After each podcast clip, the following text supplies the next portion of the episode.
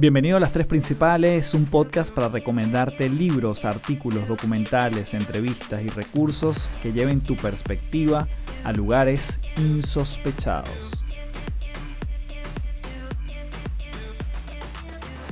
Hello, hello, un gusto saludarte. Mi nombre es Carlos Fernández, mucha gente me conoce como Café y siempre me presento al principio, sobre todo porque, bueno, puede haber gente que es primera vez que llega a este podcast y llega de una vez a este episodio. Así que te doy la bienvenida, gracias por acompañarme nuevamente. Quiero comenzar dándole las gracias en mayúscula por la receptividad del episodio anterior de Desata tu alter ego, donde conversamos y llevamos como hilo conductor un libro de Todd Herman que se llama El alter ego, el efecto alter ego. Y bueno, la verdad que los comentarios no han parado de llegar. ese episodio tuvo además récord de reproducciones en muy poco tiempo. Así que yo profundamente agradecido, aprovecho para decirte que si te hace sentido este podcast, si se lo puedes recomendar a alguien, si crees que alguien más lo puede escuchar, ayudas muchísimo si dejas un comentario en Apple Podcast, si lo consumes por allí, o igualmente me puedes escribir por Instagram comentándome tus apreciaciones. Y bueno, si lo compartes además en tus historias, en algún lugar, siempre ayudamos a que esto se difunda más. Por eso te doy las gracias porque sé que muchos lo hacen y multipliquemos lo que nos parece que nos agrega valor. Hoy me va a estar acompañando una persona que quiero muchísimo, que respeto muchísimo y para mí es uno de los divulgadores científicos más importantes de habla hispana en este minuto y es Luis Maturén. Luis fue profesor mío cuando yo estaba empezando el máster específicamente en Caracas, Venezuela y él dirigía además ese máster junto con otros profesores. En ese momento él me habló de investigación de mercado, cosa que yo pensaba que era profundamente aburrido ese tema, hasta que lo escuché dictado por él. Y desde allí ha surgido una profunda y bonita amistad. Fue quien bautizó mi primer libro, se llama Recárgate, y él lo bautizó además con, con café molido. Y bueno, lo hicimos en una ceremonia muy cool y todo esto para decirte que más allá del aprecio que tengo por esta persona, reconozco que ha sido de, las, de los individuos más influyentes en muchas decisiones que yo he tomado. Lo considero un mentor y finalmente pude conversar con él desde, digamos, él está en Caracas, yo estoy en Santiago de Chile y bueno, tuvimos una conversación larga, como siempre vas a poder disfrutarla y dejarme tus comentarios porque vamos a hablar de la felicidad, un término que muchas veces es clicheroso, estrillado, pero te aseguro que la forma en que lo trata Luis es eh, fascinante. Esto, más allá de una entrevista, yo lo considero que ha sido como una masterclass de su parte, cosa que le agradezco un montón, porque pudimos hablar mucho tiempo sin ninguna presión. Así que incluso si te tienes que tomar pausas para escuchar este episodio, hazlo porque cada minuto vale el tiempo, vale tu disposición y tu energía que vas a escuchar eh, dictado por Luis en este caso. Y antes de empezar, decirte que ya están abiertas las inscripciones para el programa de mentoría que va a ser de cuatro semanas, comenzando el próximo 8 de agosto, que se llama De creencias a resultados. Ya cerramos la primera edición son solo 20 cupos y la verdad que yo estoy encantado con lo que ha sido la transformación de quienes han pasado por allí. No por mí, sino por el trabajo que ellos han hecho deliberado, profundo, consciente en cada uno de sus transformaciones o como yo lo llamo de sus metamorfosis. Así que si quieres pasar de el miedo a la confianza, de la intención al enfoque, de la procrastinación a la acción o del estancamiento al movimiento, te invito de corazón a que cheques toda la información en www.metamorfosisweb.com slash DCAR, DCAR, que básicamente son las iniciales de, de creencias a resultados. Igualmente te dejo el link aquí en la descripción de este episodio. Así que sin más, démosle la bienvenida a este súper invitado, quien es Luis Maturén, para que nos hable de la felicidad tanto en el mundo personal como organizacional. Aquí te lo dejo.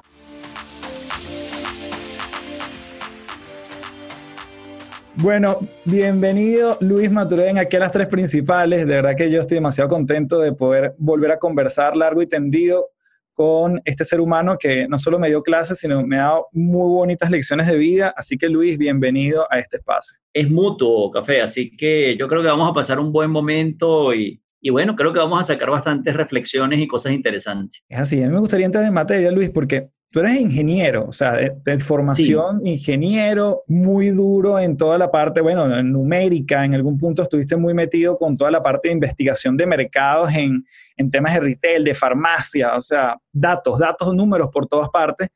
Y de hace ya varios años para acá, tú has hablado de felicidad, que pudiese ser un término hasta etéreo, hasta, bueno, cómo, cómo se come eso, ¿no? Y tantas, eh, tantos significados que pudiese dársele de repente conversar ese puente tuyo de lo duro a esta parte, vamos a llamarla un poco más soft, que para mí no tiene nada de soft, sino que es más duro que lo otro.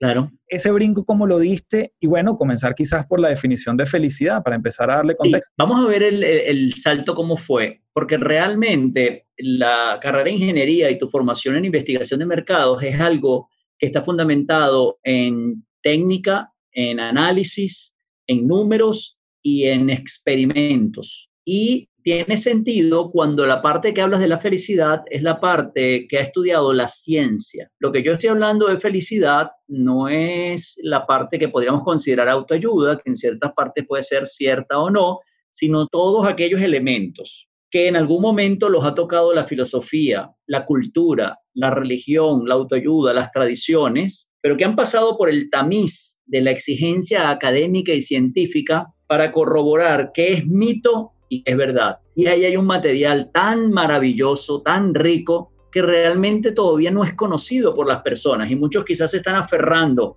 a una idea sin saber si esto es cierto o no, porque la gran verdad es que la felicidad está llena de mitos, está llena de trampas mentales que nos impiden ser felices, trampas culturales, trampas genéticas. Y bueno, cuando me hablas de, de qué es felicidad, Normalmente vemos la felicidad en la cultura influido por los filósofos del siglo XVII y XVIII, que la felicidad es la presencia de placer y la ausencia de dolor.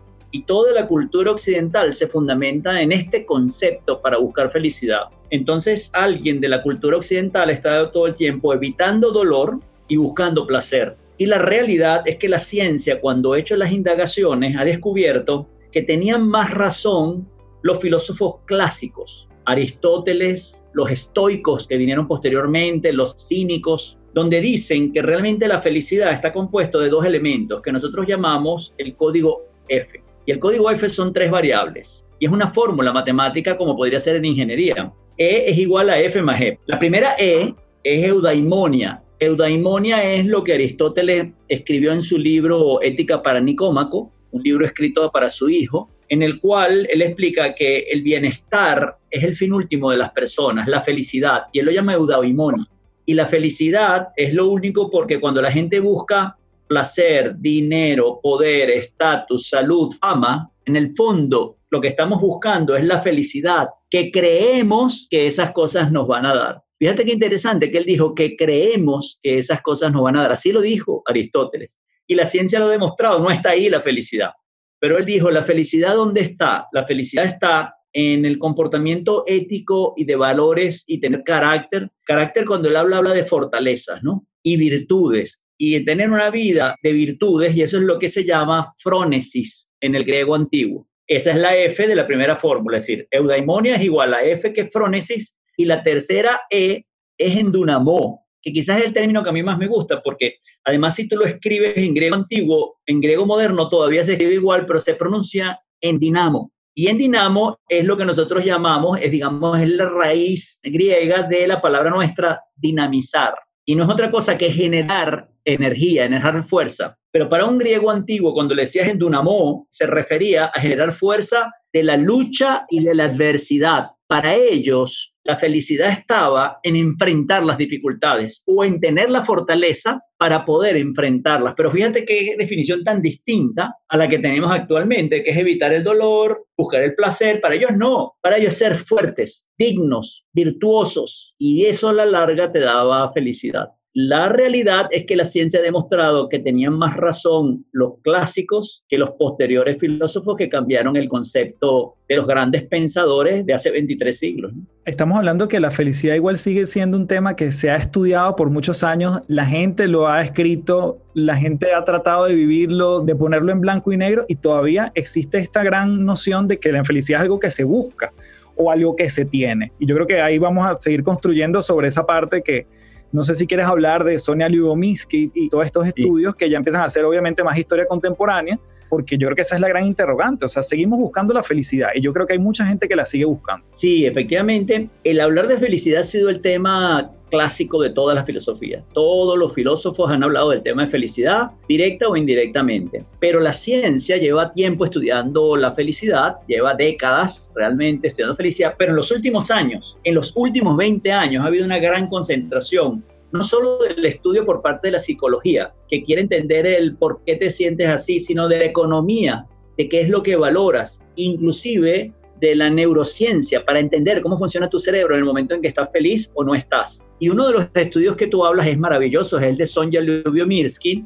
que ella ha estudiado de qué depende la felicidad y que ha demostrado científicamente que el 50% es genético. Y tú dices, bueno, ¿cómo puedes saber que es genético? Sencillamente tú tomas unos gemelos idénticos, que son idénticos genéticamente, tienen la misma carga cromosómica y además tienen el mismo entorno porque son los mismos padres, el mismo colegio, los mismos amigos, y ves qué tan felices son en sus vidas. Luego tomas unos morochos que tienen el mismo entorno, pero no tienen la misma carga cromosómica, no tienen la misma genética, ves cómo es su vida y luego tomas niños que son completamente distintos. Y con esto ya llega, después de un metaanálisis, a un estudio en el cual ella demuestra que el 50% te viene genéticamente. No puedes hacer nada. Vienen tus genes. Hay personas que tienen predisposición a ser más felices que otros. 40% es tu actitud ante las situaciones. Eso lo puedes desarrollar. Y solo el 10% es el entorno, lo que acontece fuera de ti. Y ese es otro de los mitos. Siempre pensamos que si yo cambio el entorno, voy a cambiar la felicidad. La realidad es que la forma como interpreto el entorno, realmente ahí es donde está la felicidad. Y de ahí viene la frase que la felicidad es de adentro hacia afuera y pensamos que es de afuera hacia adentro, refiriéndome a que es el entorno lo que determina mi estado de ánimo, mi felicidad, mi bienestar. Y la realidad es que es la forma como yo quiero ver ese entorno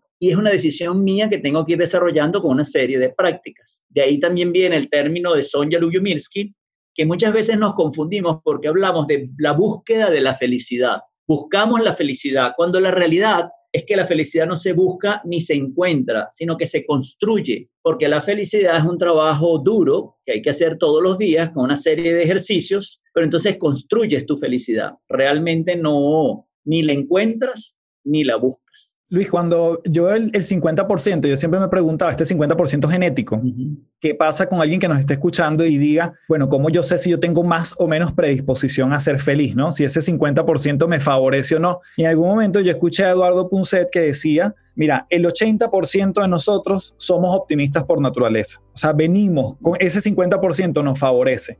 ¿Hay algo dentro de ese 50% que se haya estudiado que nos puede beneficiar o que yo puedo indagar o simplemente actuamos con el otro 50, ese, ese 40 más el 10?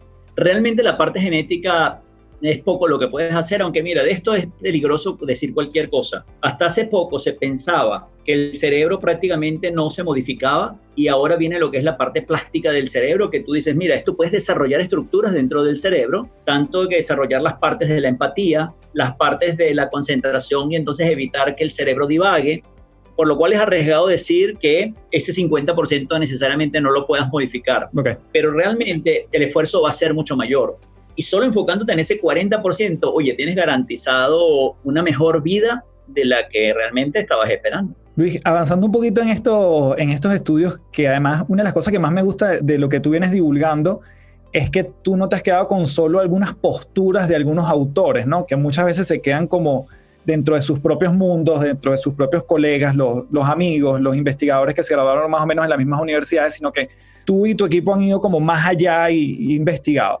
En el caso de Martin Seligman, ¿cómo ves tú que hoy, después de hablar desde el año 2000 de la psicología positiva, nosotros podemos agarrar herramientas que nos ayuden a construirle en nuestro día a día esa felicidad? Sí, a Martin Seligman le debemos mucho a Martin Seligman realmente fue el pionero de develar todas estas investigaciones que ya tenía la psicología y realmente empezar a hacerlas alcanzables para las personas. Él, para hacerlo más sencillo, desarrolló cinco pilares que él llamó PERMA, pero claro, estaban muy enfocados en los estudios de Pensilvania y de algunos aliados. Por ejemplo, Mihaly Csikszentmihalyi en todas las universidades realmente es una referencia de flow y nadie se atreve a decir que hablar de flow sin hablar de Mihaly Csikszentmihalyi, como no se atreven a hablar de propósito sin hablar de Viktor Frankl. Pero ya luego las otras letras ya tratan de evitar a Harvard, por ejemplo, Pensilvania no trata de mencionar mucho a Harvard ni a Carol Dweck, porque ellas tienen a un Angela Duckworth, ¿entiendes? Entonces hay ciertos como como celos porque realmente están compitiendo. Estas academias están compitiendo por recursos, por estudiantes, por muchos aspectos. Entonces sería como darle ventaja al competidor. En cambio, Carol Dweck de Stanford, que no la menciona Pensilvania, sí la menciona, por ejemplo, la Universidad de California en Riverside, que tiene serios estudios, y también menciona mucho Sonja Lyubomirsky. Pero en Yale, por ejemplo, mencionan mucho a Dan Gilbert, que es de Harvard. ¿Entiendes? Cada, cada academia, como decías, tienen como ciertas alianzas, simpatías investigaciones en conjunto. Entonces, ¿qué es lo que ocurre? Que mm, tú, si tú lees solamente un curso de una universidad o solamente estudias a un, a un autor, probablemente no estás viendo toda la película. Mm. Entonces, en el caso de Martin Seligman, ¿qué nos quedamos hoy, después que igual ha evolucionado, ya van 20 años desde esta psicología positiva? ¿Cuáles son esas herramientas para ir construyendo esa felicidad que, que pueden sacarse de él o de otro de los autores que tú has estudiado? Sí, nosotros creamos un, un acrónimo que se llama CRECER que son seis elementos. Cada elemento es una letra. Y básicamente en cada una de estas letras hay trampas mentales, trampas mentales que nos impiden ser feliz. Muchas son culturales, como la que te comenté de que la felicidad es la ausencia de dolor y la presencia de placer. Mientras tú crees eso, ahí tienes un problema para ser feliz. Porque lo que vas a estar buscando es alegría. Pero la alegría no es felicidad. La felicidad es una especie de serenidad que te da la tranquilidad de que no importa lo que pase, yo voy a estar bien, mm. que yo voy a saber manejar las situaciones difíciles, que yo voy a saber enfrentar la adversidad. Esa paz, esa tranquilidad, esa serenidad que te da, esa confianza, es lo que es felicidad. No estar riéndote todo el tiempo. Eso es lo que han demostrado en verdad. Entonces realmente lo que hicimos es cada una de las letras y cada una tiene su trampa y tiene su ejercicio. Entonces, por ejemplo, la primera C es compromiso, pero es compromiso con la actividad y es el flow de Mihaly Csikszentmihalyi donde la trampa mental es que queremos ser multitasking y hacer de todo y estar pendiente de muchas cosas, pero él descubre que en el momento en que estoy concentrado, en el momento en que estoy absorto en algo y le dedico tiempo solo a una cosa, llega un momento en que entro en un estado que él llama flow, y es que todo desaparece, el tiempo desaparece, el entorno desaparece, y estoy tan comprometido con la tarea que a la larga siento una satisfacción no por el resultado, sino por la tarea per se. Y eso es lo que se llaman experiencias autotélicas, que vienen de auto en sí mismo y telos, eh, satisfacción. Es decir, la satisfacción viene en la tarea, no en el resultado. Es decir, tú no quieres lograr nada, sino solo hacerlo. Y ahí viene satisfacción. Lo interesante es que la satisfacción no viene mientras haces la tarea, sino posteriormente. Y hay algo fabuloso en esta parte del flow como elemento de felicidad, porque estamos continuamente buscando la felicidad, café. Todo el tiempo buscamos la felicidad, es nuestra búsqueda más profunda, es nuestra necesidad psicológica innata. Pero contra más la buscamos, la felicidad más nos evita. Mm. Pero en estos momentos de flow, la felicidad llega como una consecuencia, como un derivado, como un efecto secundario. Entonces es interesante que contra más la buscas, te evita, pero en estas situaciones llega como una consecuencia, no porque la busques. Entonces el flow viene por la actividad. Y esa es la primera sede del compromiso, comprometerte con actividades y concentrarte en profundidad. Fabuloso. ¿Cómo seguimos en ese mismo acrónimo? Está la, la R, ¿no? La R viene que es razón o propósito. Ahí la gran figura es Víctor Frankl, que estudió en cómo el propósito le da sentido a la vida de las personas, hasta el punto de él identificó que ese fue el elemento que permitió a los que pudieron sobrevivir a los campos de concentración ese era el elemento que tenían en común, ese el que tenían un propósito, tenían algo que hacer después del campo de concentración. Mm. Porque él decía, describe en su libro El hombre en busca de sentido, que no teníamos suficiente comida para mantenernos vivos. Recordemos que Víctor Frankl es doctor es psiquiatra, es neurocirujano, pero él conoce bien el funcionamiento del cuerpo humano. Y él dice, no teníamos comida suficiente para estar vivos. Es decir, un ser vivo no puede mantenerse con esta cantidad de ingesta calórica. No teníamos abrigo para soportar un invierno europeo. No teníamos. Lo único que nos mantenía vivos tenía que ser entonces algo en nuestras mentes, porque el cuerpo no estaba diseñado para soportar estos rigores. Y él sintetiza que realmente era el tener un propósito, un sentido, algo por lo cual vivir lo que los mantuvo vivos. Y de hecho él crea una corriente, la tercera escuela de psicoterapia de Viena, después del psicoanálisis de la escuela de Adler, que es la logoterapia, que es ayudar a las personas a encontrar un sentido, porque cuando tú encuentras un para qué, eh, encuentras cómo resolver el cómo, que eso ya lo dijo a finales del siglo XIX eh, Friedrich Nietzsche que por cierto influyó, Friedrich Nietzsche influyó en Víctor Frankl. Y una pregunta, el sentido de propósito, solo para diferenciar aquí o saber si es exactamente lo mismo, una cosa es algo que yo tengo pendiente por hacer y otra cosa es como un fuego interno que me mueve más allá de mí mismo. ¿Es lo mismo o yo puedo decir, mira, a mí me queda pendiente por ver, no sé, la graduación de mi nieto y eso es algo que yo quiero vivir? ¿Eso se puede interpretar como propósito o hay otra cosa, otro significado de propósito? Ese quizás, qué bueno que lo dices porque quizás es uno de los grandes mitos para encontrar propósito. Siempre vemos propósito como que es algo personal, pero eso son metas. Víctor Frankl dio la receta para encontrar propósito y tienes que pasarla por ese tamiz. Tiene que estar fuera de ti. Entonces tú dices, tú quieres ver graduarte a tus hijos, está fuera de ti, por lo cual pasaste el primer tamiz. Y lo otro es que tiene que tener el verbo servir o amar.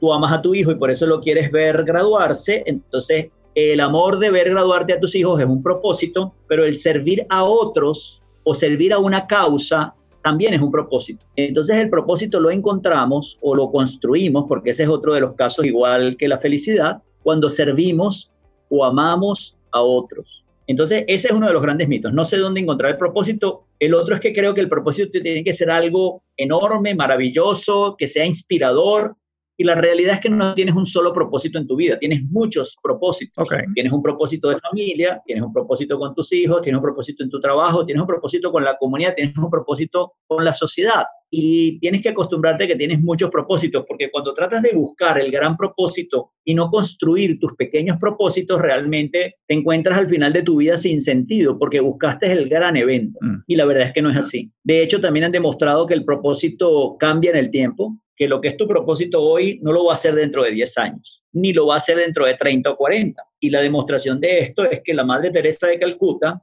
en sus primeros años, ya como religiosa, su propósito no era ayudar a las personas, su propósito era educar a las personas. Ella trabajó 20 años en Irlanda en educación, ella no ayudaba a las personas en sus primeros años, pero claro, en algún momento tiene otra inspiración, otra, otros estímulos que la llevan a un nuevo propósito pero tu propósito no dura en el tiempo. Es decir, que empezamos a desmitificar el hecho de que yo tengo que tener un propósito desde hoy hasta que me muera, básicamente. No, no, no, no. Entonces no lo encuentras porque hoy te motiva algo y 10 años después te motiva otras cosas. Claro. Entonces, que ese eso que te motivaba hace 10 años, que tú creías que iba a ser el propósito de tu vida, empieza a desmenuzarse, a desintegrarse. Entonces te sientes vacío porque te querías aferrar a ese propósito de los 20 años y no es el mismo de los 40, ni el de los 60 tampoco. Genial. Seguimos en el acrónimo. Entonces tenemos la E ahora. La E de emociones positivas. Ok. Que bueno, lo llamamos emociones positivas, pero realmente es más un sentimiento e inclusive dicen que es una fortaleza. Porque las emociones son básicas, son fundamentales, son instintivas y no puedes actuar sobre ellas. Cuando te, alguien te pisa, tú sientes ira. Mm. Pero luego se convierte en un sentimiento que es la venganza o la represalia, ¿entiendes? Pero una cosa son emociones que son básicas e instintivas y no se pueden cambiar. Luego hay un pensamiento que las en un sentimiento, puede ser malo. El agradecimiento está dentro de esta categoría, pero más bien lo definen como una fortaleza, como un rasgo de personalidad. Y el agradecimiento se ha demostrado que es la emoción positiva, por llamarla emoción, que lleva a la felicidad, pero de una forma impresionante, café. Tres veces más que el segundo rasgo o emoción o sentimiento. Si tú eres agradecido, y es lo que te recomiendan, si tú te enfocas solo en esto, ya tienes mucho de la batalla ganada. Tanto que dicen, no te enfoques en otra emoción, otro sentimiento. Enfócate en agradecimiento, ya tendrás mucho avanzado. Y de hecho ayuda en diferentes elementos. ¿Y cuál es la trampa mental del agradecimiento? Que estamos programados genéticamente para ver lo malo. Nos enfocamos en las cosas malas, ¿café? Y no podemos evitarlo, es genético. ¿Y por qué? Porque cuando comenzaron a desarrollarse nuestros cerebros hace dos millones de años, digo desarrollarse, comenzaron a tener estructuras diferentes a las que tenían los otros primates, y es lo que nos hace distintos de los otros animales, ocurre en una era glacial. Y en una era glacial, todos aquellos optimistas que pensaban que no iba a ser frío el día siguiente o no se los iban a comer, se murieron hace dos millones de años. Esos cerebros no, no pasaron la barrera. Y todos los cerebros que siguieron, que somos nosotros consecuencia y herencia de esos cerebros, son cerebros que pensaron mal y vieron el peligro y lo malo. Por lo cual nosotros estamos programados genéticamente para enfocarnos y que nos llamen la atención las cosas malas. La realidad es que esa es tu, si esa es tu visión de la vida, tienes ganada la infelicidad. Porque aquellas personas que tienen la capacidad de ver lo bueno de la vida, lo que tienen y no lo que les falta, esa es una condición para ser feliz, pero tienes esa trampa mental que te lo impide, por lo cual tienes que romperla con un ejercicio. Ok, fíjate que aquí me detengo antes que nos digas el ejercicio y estamos hablando de emociones y quizás el padre de las emociones en un buen sentido de Daniel Goleman en los 90 cuando habló de la inteligencia emocional, pero ya este tipo está hablando de cómo, o sea, ya está sacando libros de cómo la meditación nos ayuda a regular nuestro cerebro, a estar en el presente y efectivamente como vivir más de esas emociones que, que nos hacen construir esa felicidad. Entonces yo creo que si hay alguien que rompió con eso y sigue evolucionando en ese estado, pasando a, a esta parte emocional, es también una persona como Daniel Goleman, que ya en algún momento desmitificó el tema de la, del coeficiente intelectual, que lo era todo, dijo que ahora la inteligencia emocional y ahora habla hasta de meditación, de alter states, de estados distintos a los que podemos llegar y creo que tiene que ver justamente con esta parte, ¿no? Sí, la meditación eh, hay que también desmitificarla porque la meditación la asocian siempre o con religión o con personas asociadas con la India o culturas orientales o religiones Y la verdad es que científicamente se ha demostrado que la meditación influye en felicidad. En una parte, porque en la parte de flow, primero hay que entender qué es meditación, porque la gente comienza a pensar que es incienso y algo parecido. Y la verdad es que meditar es aprender a controlar tu mente. Es un ejercicio que te permite enfocarte y evitar que tu mente divague, porque lo que se ha demostrado es que cuando divagas, es muy probable que estés en un estado de infelicidad porque tu mente divaga hacia el pasado o hacia el futuro.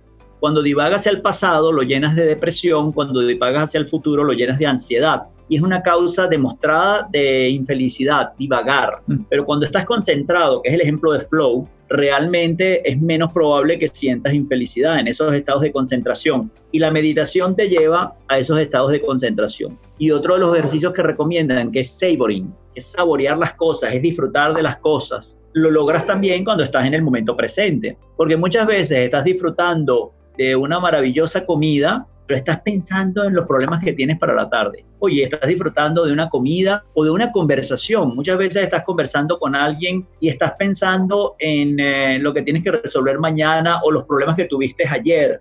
Y entonces estás perdiendo el momento y estás perdiendo la felicidad que te puede dar ese momento. Tú sabes que hay una aplicación que probablemente la conozcas que ha tenido mucho, mucho desarrollo que se llama Track Your Happiness. Y esta aplicación te manda señales y preguntas durante el día y te va diciendo, bueno, te va haciendo una serie de preguntas, qué estás haciendo, dónde estás, con quién estás, con cuántas personas estás, hiciste ejercicio hace poco, las últimas 24 horas has tenido sexo y te va... Y al final lo que ellos han determinado es que mientras más estás en el presente, finalmente eres más feliz. Incluso yo, utilizando esa aplicación, una de las cosas que me di cuenta es que incluso me arrojó al final cuando te da unos resultados, que estando en un funeral, estando en un funeral, donde uno muchas veces se encuentra personas que tienes tiempo que no ves, conversas de cosas que tienes tiempo que no ves, yo estaba feliz en ese momento. Claro, por las conexiones sociales. Las relaciones allí sumaban muchísimo y estaba en el presente, o sea, en ese momento, a pesar de que no era un momento entre comillas agradable porque es un funeral, estoy en momento presente y me, me llamó poderosamente la atención, justamente conecta con lo que tú estás diciendo. Es así, es así. Y todas esas herramientas realmente lo que están haciendo es configurando estudios o más data para estudiar la felicidad, porque están recolectando data. Y esa metodología, el que se le debe ese método de estudio es a Mihaly Csikszentmihalyi. Si Mihaly Csikszentmihalyi no hubiese pasado a la fama por el flow, hubiese pasado a la fama por el estudio, lo que se llama el MMC, método del muestreo de la situación, que es básicamente enviarte mensajes continuamente, aleatoriamente, para saber qué estás haciendo, cómo te sientes, y entonces empezar a correlacionar ciertas situaciones con estados de felicidad o de infelicidad.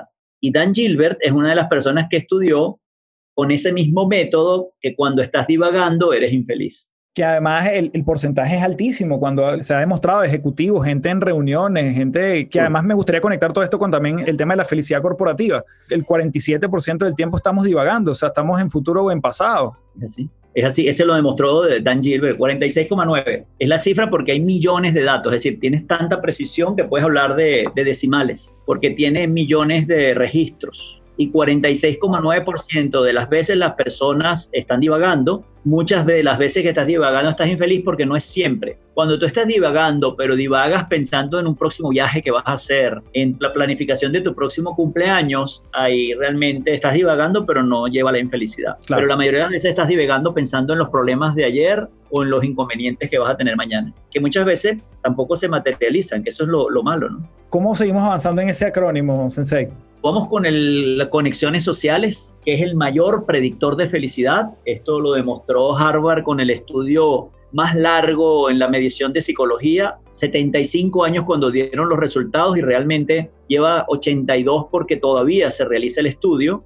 Y realmente ellos querían demostrar en el año 38 algo que era obvio para las personas del 38, y es que gente con dinero y exitosa es más feliz que gente pobre y sin dinero. Y tomaron a 724 hombres, la mitad estudiantes de Harvard, ese es el grupo exitoso con dinero, y la otra mitad los más pobres de Boston, personas que no tenían ni luz ni agua corriente en sus casas. Les hicieron unas entrevistas, exámenes médicos, entrevistas a sus parejas, a sus hijos, a sus vecinos, a sus compañeros de trabajo, y cada cierto tiempo repetían esta operación. Reviso exámenes médicos, eh, entrevistas, test psicológicos y así durante varios años. Quizás ellos pensaban que en cuestiones de un lustro o una década iban a poder confirmar la hipótesis de que efectivamente con dinero y con éxito será más feliz, pero tuvieron que continuar el estudio porque no les arrojaba ese resultado 20 años, 30 años, 40, 50, 60. Y a los 75, Robert Waldinger, que es el cuarto líder del proyecto, dio los resultados y los resultados arrojaron que la correlación con felicidad no tenía nada que ver con éxito ni con dinero, sino el principal predictor, lo que tenían en común todos aquellos que salían altos en felicidad,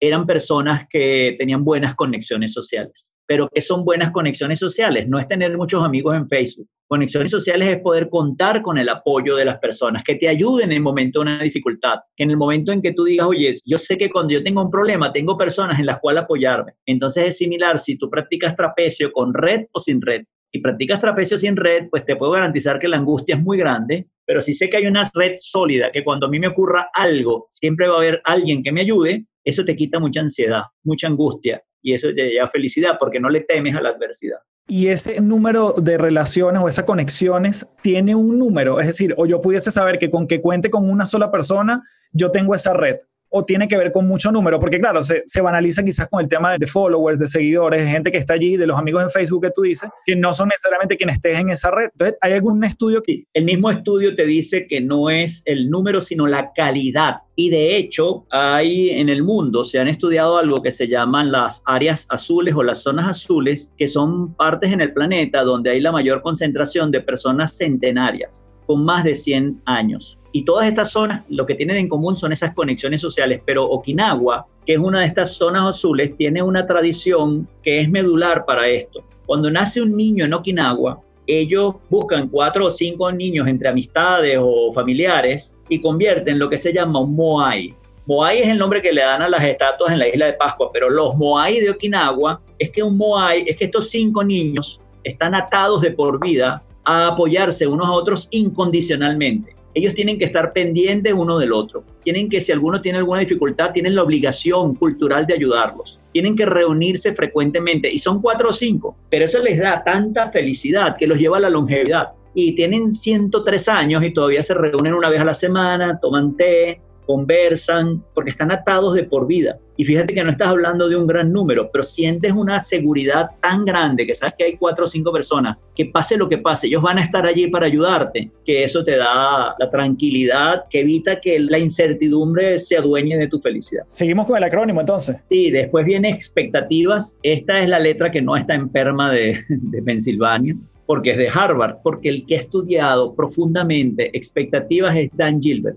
Dan Gilbert ha estudiado que uno de los problemas que tenemos para ser felices es que ponemos felicidad en el futuro. casi siempre decimos, cuando ocurra tal cosa voy a ser feliz, cuando esto se dé voy a ser feliz. Entonces, cuando me salga este contrato, cuando tenga un hijo, cuando me case, cuando me gradúe, siempre tu felicidad está en el futuro. Y él ha estudiado que normalmente esa condición de ver el futuro que está en nuestro lóbulo frontal, el lóbulo frontal es la estructura más joven de nuestro cerebro, es la que se desarrolló más tarde, es la que más tarda en madurar una vez que naces y es la que se deteriora más rápido. Es decir, es la estructura cerebral más fresca, por lo cual es la más imperfecta. Y aunque es una maravillosa posibilidad de poder ver hacia el futuro, somos los únicos animales que podemos ver hacia el futuro, realmente eso tenemos que pagar un precio emocional importante, porque exactamente esa capacidad de ver hacia el futuro hace que pongamos la felicidad en el futuro y si no controlamos eso vamos a ser infelices porque siempre vamos a estar con la expectativa de que cuando ocurra algo voy a ser feliz. Pero la realidad es que cuando llegue ese evento no eres tan feliz. Y ahí es donde vienen las investigaciones de Dan Gilbert. ¿Qué hace Dan Gilbert? Él busca miles de personas y las entrevista y les dice, oye, ¿tú tienes algún evento que te vaya a hacer feliz en los próximos meses o años? Claro, mi graduación es en seis meses. Oye, yo dar una escala del 0 al 10, ¿qué tan feliz crees que vas a ser? 9, 10, 8, 7. Dan Gilbert se toma la molestia de ir el día de la graduación a hablar con esa persona y le dice, oye, oye, ¿te acuerdas de mí hace seis meses? Sí. Oye, ¿te podría pasar esta encuesta del 1 al 10, qué tan feliz eres? Siempre, en promedio, la felicidad que tú habías esperado no es la que alcanzas en el momento que lograste. ¿Qué es lo que ocurre? Eso te da una gran infelicidad, un gran vacío y saltas a la próxima meta y estás todo el tiempo buscando la felicidad en el futuro. Y la realidad es que la felicidad está en el presente. La felicidad es una forma de recorrer el camino y no es un destino. Y otra de las trampas mentales es que vemos la felicidad como un destino, como un lugar a donde llego. Y la verdad que es una forma de recorrer el camino, no es un lugar a donde llego. Lo interesante de las investigaciones de Dan Gilbert es que él ha estudiado que como tienen miles de personas que le han hablado sobre su felicidad, él encuentra personas que realmente les ha ocurrido algo maravilloso y busca personas que les ha ocurrido algo malo. Por ejemplo, busca personas que se ganaron la lotería pero también busca personas que perdieron las piernas en un accidente de tránsito ayer. Entonces él se reúne con ellos y le dice, oye, mira, tú sabes que tú eres parte de mi panel de estudio de felicidad, yo quisiera hacerte el test de felicidad. Ok, y sencillamente se lo hace al que está feliz y si antes tenía niveles de 70, ahorita está en 95. Este tipo está, pero en éxtasis. Y el que perdió las piernas, si antes tenía 70, pues ahorita está en 40, mucho menos. Pero lo interesante es que él comienza como a llevarle un registro de cómo va evolucionando la felicidad en el tiempo. Y lo sorprendente es que a partir de los tres meses, tres meses es clave, el que está muy feliz comienza a bajar hasta que llega a su nivel base de felicidad, la que te viene por la genética en forma natural. Porque si tú no haces ejercicio, tu felicidad va a tender a esa base. Pero lo más sorprendente es que el que perdió las piernas a los tres meses comienza a subir y al año los dos vuelven a tener su nivel normal de felicidad. ¿Qué es lo sorprendente que la ciencia ha demostrado? Que para ser feliz es lo mismo ganar la lotería que perder las piernas.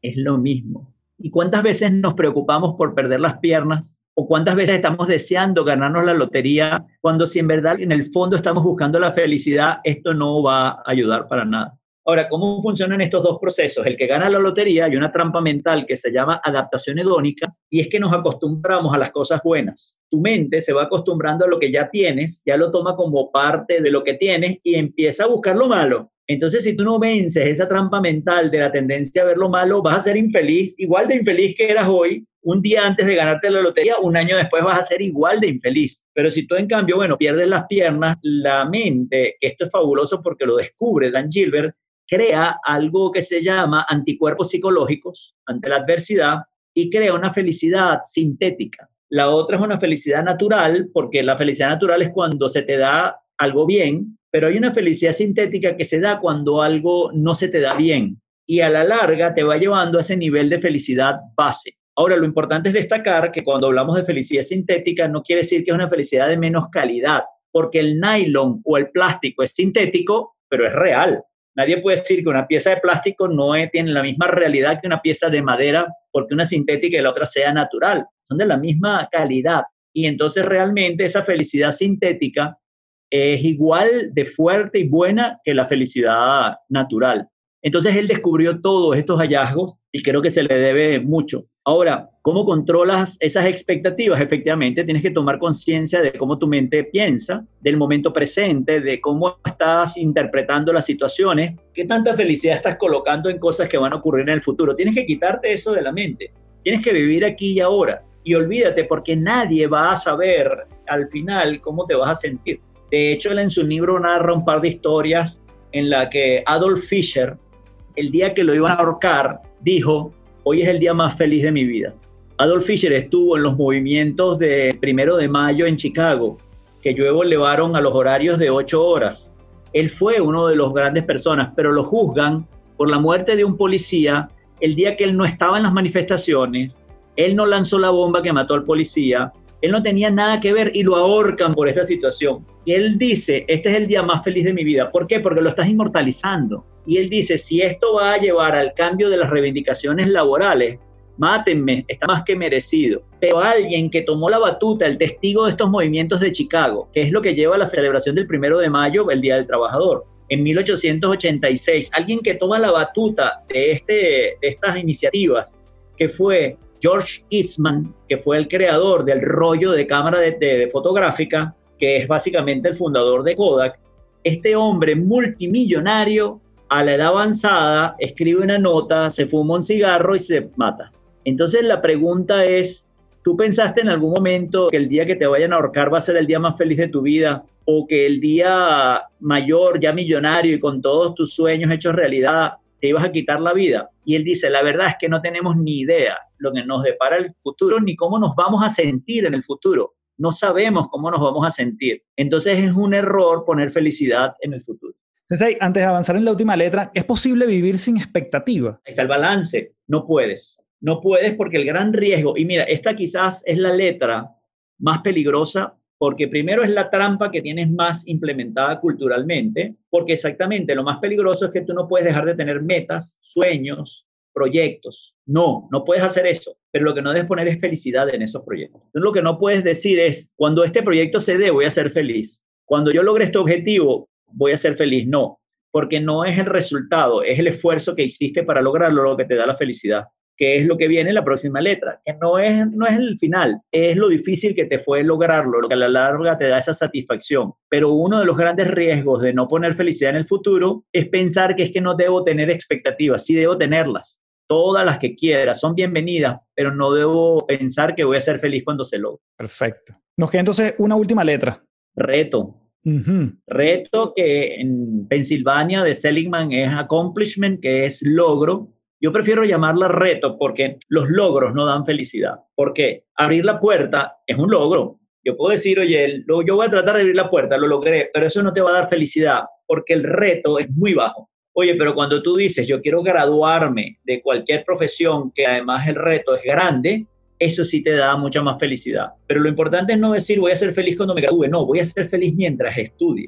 ¿Entiendes? El superar esos obstáculos es lo que me da la felicidad y ahí es donde está el reto, en la dificultad, en lograr esos objetivos que no son sencillos. A la larga no es el logro del objetivo, sino es el desafío. Y en esta área, en el éxito, hay un par de mujeres que se han llevado una cantidad de estudios impresionantes. Una de ellas es Carol Dweck. Carol Dweck es graduada en Yale, doctorado en Harvard, profesora de Harvard, de Columbia y ahora profesora de Stanford. Ella ha estudiado toda su vida el éxito, es lo único que ha estudiado. Y ella ha sintetizado en algo muy sencillo y las cosas poderosas casi siempre están en cosas sencillas. Ella ha sintetizado que el éxito depende de una actitud mental y que las personas tienen principalmente, tienen dos formas de enfrentar las cosas. Un mindset o actitud mental fija y un mindset o actitud mental de crecimiento y ella ha demostrado científicamente que la mayoría de las personas que tienen éxito tienen una mentalidad de crecimiento. ¿Cuál es la diferencia de estos dos tipos de mentalidad? La mentalidad fija es el de esa persona que se cree muy talentoso, muy inteligente o tiene un atributo en demasía mucho más que el promedio, pero además de que él con ese atributo le es suficiente, es decir, soy tan talentoso que no necesito más, no necesito esforzarme, ¿verdad? Mientras que la otra persona puede tener cualquier nivel de talento. No te estoy diciendo que sea una persona poco talentosa, puede ser igual de talentosa que el otro, pero su forma de ver la vida es, aunque yo tengo este talento, puedo ser mejor, puedo mejorar, puedo esforzarme más para llegar a niveles más altos. ella ha demostrado que esta segunda forma de ver la situación como mentalidad de crecimiento lleva al éxito por la forma como empiezan a interactuar con los obstáculos, los desafíos y las críticas. Una persona que tiene esa mentalidad fija, que se cree muy talentoso, ve el esfuerzo como inútil porque dice, pero si soy talentoso no tengo que esforzarme, porque ¿de qué sirve ser talentoso si me tengo que esforzar? En cambio, que tiene una mentalidad de crecimiento, como no está enfocado en su talento, sino que está enfocado en aprender, en crecer, en mejorar, no importa el talento que tenga, él va a seguir esforzándose y el esfuerzo es clave para tener éxito, que es lo que demostró Angela Duckworth. Pero también, por ejemplo, entre los retos, la mentalidad fija teme a los retos porque es una oportunidad de validar si tienes el talento o no, por lo cual mejor no pruebo. Contra menos pruebe, sigo con mi creencia. El otro, como no está creyendo muy talentoso, para él el reto, el desafío es una oportunidad de aprender, de crecer, y los errores son oportunidades de crecer para el otro el error es lo peor porque está desafiando su creencia de que él tiene un gran talento. Y ante la crítica, esa mentalidad fija tiende a pensar de que la crítica está equivocada porque yo soy talentoso. En cambio, el otro lo ve como una oportunidad de un feedback, de tratar de mejorar. Así ve la crítica. Entonces ella ha demostrado que esa mentalidad de crecimiento normalmente es la que lleva al éxito, pero normalmente está atada con la humildad porque independientemente de cuál sea tu talento, tienes que reconocer que puedes seguir aprendiendo y que de hecho puedes aprender de personas que son menos inteligentes de lo que tú consideras. Es decir, no puedes comenzar a ponerle etiquetas a las personas, él es más inteligente, yo soy más inteligente, no. Para una persona de mentalidad de crecimiento todos son iguales y hay oportunidades de crecer y aprender en cualquier situación. Eso es lo que ella ha demostrado. Luego, Angela Duckworth de Pensilvania hizo un trabajo, hizo un trabajo maravilloso para demostrar que efectivamente es lo que lleva al éxito. Y fíjate que la mentalidad de crecimiento valora el esfuerzo, pero la mentalidad fija no. Porque si soy talentoso, ¿para qué voy a esforzarme? Angela Duckworth, de hecho, ella es un ejemplo de, de persistencia. Ella estudió maestra de primaria, ejerció maestra de primaria en los Estados Unidos, pero ella personalmente tenía un desafío que era adivinar cuáles eran los alumnos que iban a salir mejor al final del año, por las primeras interacciones de las primeras semanas, ¿verdad? Y se dio cuenta que siempre se equivocó. Por ejemplo, Steve, que era un muchacho súper inteligente, no había más que escucharlo, las preguntas, sus intervenciones. Este muchacho, la, matemática se le da natural, ella es profesora de matemáticas. En cambio, Bob, este chamo, tiene limitaciones cognitivas, es bruto, es bruto, no le entra la matemática. ¿Qué ocurrió? Siempre Bob salió mejor que Steve, siempre. Claro, ella con esa duda entrevistaba luego a Steve y a Bob y le decía, Steve, ¿qué pasó? Vale, si te veías tan bien al principio, ¿Y qué contestaba siempre los Steve que entrevistó? Sencillamente decían, oye, me confié, profesora, maestra, me confié, a mí se me da, ¿verdad? Las matemáticas, pero me confié, me caí en el segundo examen y ya eso me tumbó la nota. Oye, sí, qué lástima. Pero luego entrevistaba a Bob y dice, Bob, oye, cuéntame, ¿qué pasó? Yo pensé que no te iba a ir tan bien. Y dice, no, si a mí la matemática no, no me entra. Yo a mí la matemática no, no se me da. Pero entonces, ¿qué hice? No tiene idea cómo hice ejercicio. Yo llegaba todos los días, me dedicaba 3, 4 horas a hacer ejercicios de matemática y bueno, y ahí estuve, estuve hasta que saqué buenas notas en casi todos los exámenes. Ella descubre que realmente los que sacaban buenas notas eran persistentes. En cambio, los que tenían el talento no salían tan bien. Y ella en su libro habla del mito del talento. ¿Y cuál es el mito del talento? La trampa mental que tenemos en nuestra mente es que valoramos el talento, adoramos el talento. Si a ti te dan a escoger entre talento y esfuerzo, en forma natural tiendes a favorecer al talento. Y fíjate el experimento que hizo ella. Ella buscó pianistas que tuviesen el mismo nivel de habilidad de tocar piano, validado por expertos. No es que ella escuchó y le dijo, ay, como que tocan igual. No, personas que son expertos en piano escucharon a A y escucharon a B y dicen, tienen el mismo nivel. Podría cerrar los ojos y no podría saber quién es quién.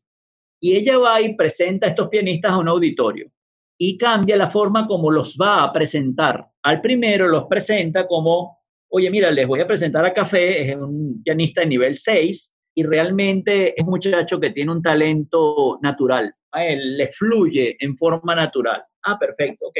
Y la gente lo escucha, qué bien, oye, qué bien, aplausos, chévere. Ahora vamos a escuchar a Luis. Este Luis es un muchacho que se esfuerza mucho, que practica muchísimo el piano y realmente como resultado de ese esfuerzo y esta práctica ha llegado a este nivel. Ah, todo el mundo, la gente lo escucha. La gente, el nivel que puedo tener yo de piano que tengo el oído en coma. Ok. Y luego le preguntan a las personas, ¿quién tocó mejor el piano? ¿Café o Luis? Café, café, porque el talento es más valorado que el esfuerzo. Ahora, ¿por qué? ¿Por qué tenemos esa trampa mental? Porque si tú valoras el talento y algo no se te da, tienes una puerta de salida. No tuve el talento, pero el talento es innato. Pero si tú valoras el esfuerzo, la responsabilidad cae completamente sobre ti. Porque si no lo logro es porque no me esforcé suficiente. Y tú prefieres tener una puerta de escape. El asunto es que si valoras el talento y no el esfuerzo, probablemente no vas a tener éxito porque ambas académicas han demostrado que personas que se esfuerzan son las personas que a la larga tienen éxito. Y a la larga es el esfuerzo per se el que lleva a la felicidad. Si a ti las cosas se te dan fácil, no las valoras tanto como las cosas que te cuestan más esfuerzo. Y entonces la razón es porque es el esfuerzo per se el que lleva la felicidad y no el resultado. Porque cuando no tiene esfuerzo no lo valoras y el valor realmente es el nivel de felicidad que te da ese desafío y el esfuerzo que lo tuviste que hacer para alcanzarlo. Y ya con eso cerramos, digamos, las seis dimensiones que son muy distintos quizás a lo que tenemos en nuestras mentes, porque tenemos esas trampas mentales, esos mitos que dificultan que podamos alcanzar la felicidad. Una vez que lo sabes y haces los ejercicios, empiezas a poder construir tu felicidad. Sensei, en esta última letra me llama la atención justamente que tú hablas de el esfuerzo puede llevar a la felicidad. Y yo hablo mucho de, de vivir en liviandad. ¿Qué para mí significa eso? Es decir, yo puedo trabajar, puedo esforzarme, puedo superar los obstáculos, pero no necesariamente tengo que sufrir en el camino. ¿Sí? Independientemente de los obstáculos. Y creo que para mí eso tiene un nivel de cómo estoy utilizando ese 40% que mencionabas al principio. Entonces, yo le puedo sumar una capa de sufrimiento, una capa de decírselo a los demás, una capa de un componente de víctima para alcanzar eso y entonces eso me llena más. Entonces, ¿está inherentemente el sufrimiento en estos contextos que estás hablando atado a la felicidad o podríamos diferenciarlo? No, y la diferencia está en cómo lo percibes, porque siempre todo es eh, cómo quieres percibir la actividad. Y si tú percibes la actividad como sufrimiento, no hay felicidad. De hecho, Buda dice, el dolor es inevitable, pero el sufrimiento es opcional. Tú nunca vas a evitar poder sentir dolor. Eso es inevitable, es humano pero el que lo conviertas en sacrificio y sufrimiento y esa cuestión mental, eso depende de ti.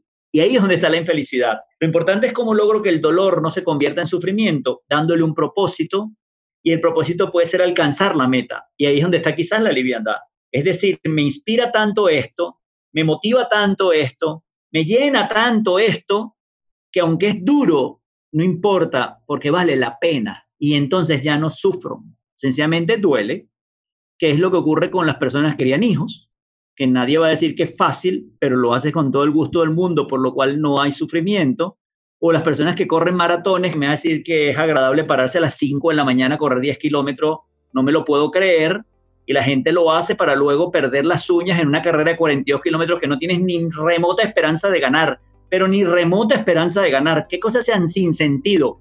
Porque te mueve esa necesidad del desafío, esa necesidad de probarte, esa necesidad de convertir que el dolor no sea sufrimiento, porque el propósito es tan grande que supero y empiezo a sentir esa felicidad que como es una necesidad psicológica innata, me lleva a ese tipo de comportamientos completamente irracionales, porque son irracionales. Si fuésemos racionales no tendríamos hijos ni correríamos maratones. Me encanta. Bueno, Sensei, yo voy a, por ahora, en este espacio que es para toda nuestra gente que nos está escuchando, voy a dejar hasta aquí la entrevista. Vamos a seguir conversando con Luis Maturén en Patreon. Quiero hablar justamente de esa irracionalidad y probablemente nos traigas ahí, nos deleites con gente como Daniel Kahneman o como Dan Ariely, hablando de irracionalidad y hablando además Sensei, ¿y cómo aterrizamos esto a la gente que, bueno, como muchos vamos a una oficina o tenemos un trabajo de 9 a 6, cuando muchas veces quizás los últimos 3, 4 años se ha hablado de felicidad corporativa, ¿cómo se aterriza eso? Porque claramente nos has dado una clase magistral de lo personal y ver qué cosas trasladamos a lo corporativo. Así que te doy el pase para que te despidas de la gente y nos deja además tres recomendaciones ya que esto se llama las tres principales de cosas que podemos indagar para seguir averiguando y seguimos conversando con Luis Maturen en patreon.com slash café del éxito. Oye, mira, la verdad que muchísimas gracias, Café. Disfruté muchísimo este compartir y este conversar. La verdad que lo aprecio mucho. Ahora, si yo les diera recomendaciones, hay mucha bibliografía, pero para comenzar sería interesante The How of Happiness de Sonja Lyubomirsky. Ese es un libro donde ella habla de muchos experimentos y lo interesante es que habla también de los experimentos de otros y te da una regla y te da como unas reglas, sus reglas, porque cada quien tiene como sus reglas para ser feliz. Para el mundo corporativo, interesante el libro de Sean Acor, eh, Happiness Advantage, la ventaja de la felicidad. Y si tienen la oportunidad de ver su charla en TED, es una charla donde se van a reír muchísimo y van a conocer la historia de su hermana Amy el unicornio y de su cuñado Bob. Y es una historia fantástica. Y también yo les recomendaría Mindset de Carol Dweck. Es un libro fundamentado en décadas de investigación de esta mujer que no ha hecho otra cosa más que estudiar y solo tiene esa publicación, que sea para abierta al público. El resto de sus publicaciones son papers científicos. De hecho, el libro comienza así diciendo, realmente a mí no me gusta escribir para el público porque yo lo que he hecho toda mi vida es escribir papers y material científico, pero eso es muy aburrido, por lo cual no sé, no sé escribir para el público. Pero me pidieron tanto que escribiera este libro que aquí va. Así comienza. genial. Carol Dweck el libro y es una joya. Bueno, un gran abrazote, Sensei. Gracias por haber aceptado aquí la invitación y nos seguimos viendo aquí en las tres principales. Gracias a ti que nos estás escuchando por quedarte hasta aquí en esta entrevista que sin duda fue una masterclass. Gracias, en verdad, Café. Gracias a la audiencia.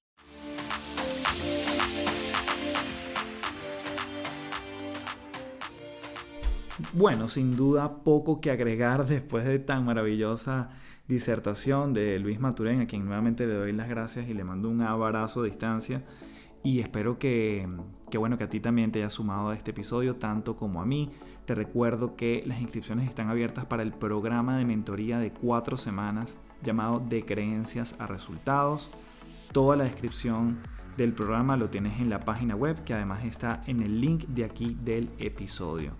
Y bueno, yo me voy feliz, tanto como bibliografía o libros dio Luis como referencia. Así que espero que si quieres profundizar más, recuerda que vamos a seguir con Luis en Patreon y puedes chequear mucho más que queda conversación en ese espacio. Patreon está dedicado a la comunidad que quiere transformarse una y otra vez, donde hacemos conversaciones semanales, hacemos acompañamientos grupales donde vemos documentales muchas veces y los discutimos y donde tenemos además un espacio para reflexionar y cada quien transitar su proceso a su ritmo y además hay contenido exclusivo por montón de este podcast ya a estas alturas, tanto libros electrónicos como extractos con los invitados, así como este, donde queda un buen tiempo donde puedes disfrutar de la entrevista de Luis Maturén hablándonos de la felicidad. Sin más, nuevamente gracias por quedarte hasta aquí y nos vemos en otro episodio de las tres principales.